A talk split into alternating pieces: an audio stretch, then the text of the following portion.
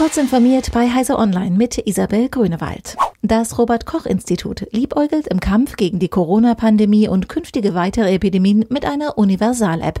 Man habe in den vergangenen neun Monaten in diesem Bereich teils in Lichtgeschwindigkeit viele unterschiedliche Produkte realisiert, erklärte Patrick Schmech, Leiter des Fachgebiets Epidemiologisches Daten- und Befragungszentrum bei der Bundesbehörde für Infektionskrankheiten. Mit dem gebündelten Ansatz könnte das RKI alle unterschiedlichen Anforderungen auch über die aktuelle Pandemie hinaus erfüllen, zeigte sich Schmech zuversichtlich zuversichtlich. Dies helfe zugleich, die Arbeit aus dem letzten Dreivierteljahr nachhaltig zu machen. Microsoft nutzte seine Hausmesse Ignite, um mehrere Updates seiner Power-Plattform vorzustellen. Diese umfassen drei Produkte, Power Apps, Power BI und Power Automate, die sich alle an den sogenannten Citizen Developer wenden. Damit sind Benutzer gemeint, die keine hauptberuflichen Entwickler sind, aber mit Low-Code-Software eigene Applikationen für Desktops und Mobilgeräte erstellen können.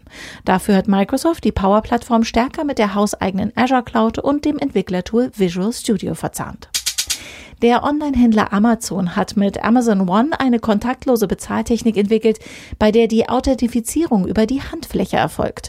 Ein spezielles Lesegerät an der Ladenkasse erkennt die individuellen Eigenschaften der Handinnenfläche und löst die Bezahlung über eine im System hinterlegte Kreditkarte des Käufers aus. Amazon One soll sich außerdem zur Zugangsberechtigung beispielsweise für Veranstaltungen wie Konzerte sowie Büros eignen. Das Lesegerät muss dabei nicht berührt werden, was in Zeiten der Corona-Pandemie von Vorteil ist.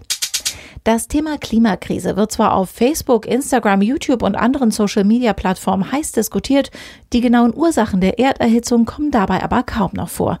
Das ist das Ergebnis einer Studie des Analyseunternehmens Vico Research and Consulting in Zusammenarbeit mit dem Lehrstuhl für Wirtschaftspsychologie der Hochschule für Technik Stuttgart. Dass der Klimawandel menschengemacht ist, bestreitet demnach kaum noch jemand auf Twitter und Co. Dafür diskutieren die Anwender inzwischen eher über die Folgen und Gegenmaßnahmen. Die am stärksten diskutierten Veränderungen im Verhalten zielen auf das Einkaufen und die Ernährung ab. Diese und weitere aktuelle Nachrichten finden Sie ausführlich auf heise.de.